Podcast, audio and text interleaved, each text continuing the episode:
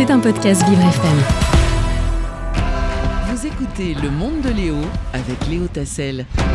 Elle est avec nous chaque jour pour mettre en lumière les femmes qui font l'actualité. C'est Amanda Étifier. Bonjour Amanda. Bonjour Léo, bonjour à tous et à toutes mes très chers auditeurs. J'espère que vous allez bien et que vous passez une bonne semaine. Ça y est, on arrive à la fin, hein, vu qu'il s'agit du dernier week-end du premier mois de l'année à partir de demain. Et je vous félicite d'être arrivé jusque-là en pleine forme, mes très chers, puisque beaucoup d'internautes se plaignent de la longueur du mois de janvier. Eh bien écoutez, navré de vous annoncer que lundi, bah, on y est encore. Ceci étant dit, euh, trêve de plaisanterie. Aujourd'hui, dans la place des femmes dans l'actu, nous allons parler d'un sujet un peu plus sérieux, moins marrant et plutôt inquiétant même. Car il s'agit du sujet qui fait polémique en ce moment. Tout le monde en parle, sans exception. Et pour cause, il s'agit de l'avenir de tous les Français, ou devrais-je dire des Françaises, qui est remis en jeu. Si je vous dis, Léo, manifestation, indignation, gilet jaune, Ouais. rumeur de bloquer tout le pays, vous me dites? Inflation, le prix de l'essence qui augmente? non. Non, bah peut-être. euh, Ah oui, la réforme des retraites. Voilà, Léo, de toutes les façons, si ce n'est pas l'un, bah c'est l'autre. Exactement. Alors que la réforme des retraites a été présentée en Conseil des ministres lundi et que l'étude d'impact permet de mieux distinguer les gagnants et les perdants, le gouvernement affirme défendre une réforme de justice sociale. Et pourtant, l'opposition dénonce un texte qui, pénaliserait particulièrement les femmes. C'est une réforme qui, du début à la fin, est contre le droit des femmes, a dénoncé Mathilde Panot, la présidente du groupe LFI à l'Assemblée nationale, mardi soir sur BFM TV.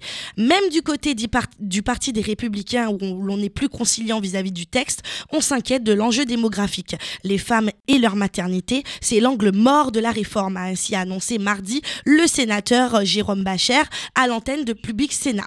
Tous ces débats poussent les femmes alors à se demander quel sort cette nouvelle réforme des retraites leur réserve-t-elle vraiment et pourquoi parle-t-on d'injustice? Alors oui, il est toujours délicat de traiter ce genre d'interrogation hein, dès qu'il s'agit d'un enjeu politique, mais pourtant je me suis quand même penchée sur le sujet pour vous afin de trier les informations et de comprendre avec des mots simples si possible ce qui se passe.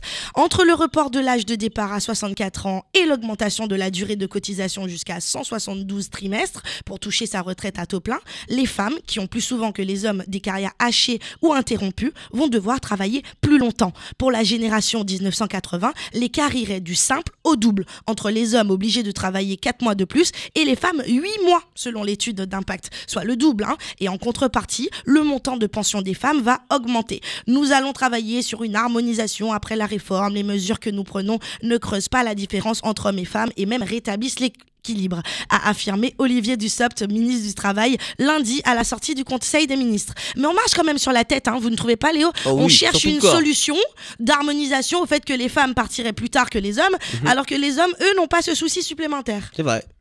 Et c'est C'est là pas tout- normal. et c'est là tout le problème, c'est qu'il y a une forme d'injustice sociale. Et si nous faisons un petit point sur les chiffres, les femmes aux carrières hachées vont être les grandes bénéficiaires de la revalorisation des petites pensions à 85% du SMIC. Mais est-ce que ce ne serait pas un cache-misère du fait qu'aujourd'hui, 52% des femmes ont des pensions inférieures à 1000 euros contre seulement 20% des, des hommes? Sur 1,8 million de personnes concernées par cette mesure, 60% sont des femmes. Elles verront leur pension augmenter de 6,7% en moyenne contre 5,1% pour les hommes, selon l'é- l'étude d'impact. Le gouvernement a également décidé d'accorder des trimestres pour les aidants ainsi qu'aux bénéficiaires. Celles qui ont eu des interruptions de carrière pour s'occuper d'enfants n'auront pas assez de trimestres pour partir à l'âge légal, a affirmé Sébastien Lay, économiste. Or, la diminution de pension de retraite concerne déjà 44% des Françaises à l'heure où nous parlons. Les femmes sont un peu pénalisées par le report de l'âge légal. On n'en disconvient absolument pas. À vous, Franck Rister, ministre chargé des relations avec le Parlement. Eh bien, écoutez, ça pose un peu problème quand même. Alors, entre certains qui avouent l'injustice sociale dont les femmes vont être victimes et d'autres qui nient les faits, les Français s'indignent donc dans les rues. Égalité, fraternité ne sont-ils pas les valeurs de notre pays, Léo? Eh oui, euh, euh, tout à fait, tout à fait. Ben voilà. Est-ce que le gouvernement a réfléchi à des solutions? Eh bien, une solution serait d'accorder une sorte de bonus à ces femmes surcotisantes, mais cette, cette option n'est pas pour leur envisager. Une autre solution serait de leur permettre de partager ces trimestres euh, avec le père de leurs enfants qui pourrait lui en avoir besoin pour atteindre son taux plein. Aujourd'hui, cela n'est pas possible. Alors pour le moment, nous n'avons que des solutions pour pallier à l'acceptation de cette nouvelle réforme, mais rien qui ne remet en question la mise en disposition de celle-ci au regard gré des Français d'ailleurs. Une chose est certaine, la réforme des retraites ne peut se faire sur le dos des mères des familles alors que la natalité est clé dans un système par répartition qui reporte sur les naissances, taux de naissance qui a chuté d'ailleurs. Il ne me reste plus qu'à vous dire de garder espoir, mes très chères auditrices, et de continuer à militer pour vos droits car en 2023, une injustice sociale ne peut plus être tolérée. Et puis il ne s'agit pas seulement de l'impact sur le présent mais aussi sur l'avenir. C'était un podcast Vivre FM. Si vous avez apprécié ce programme, n'hésitez pas à vous abonner.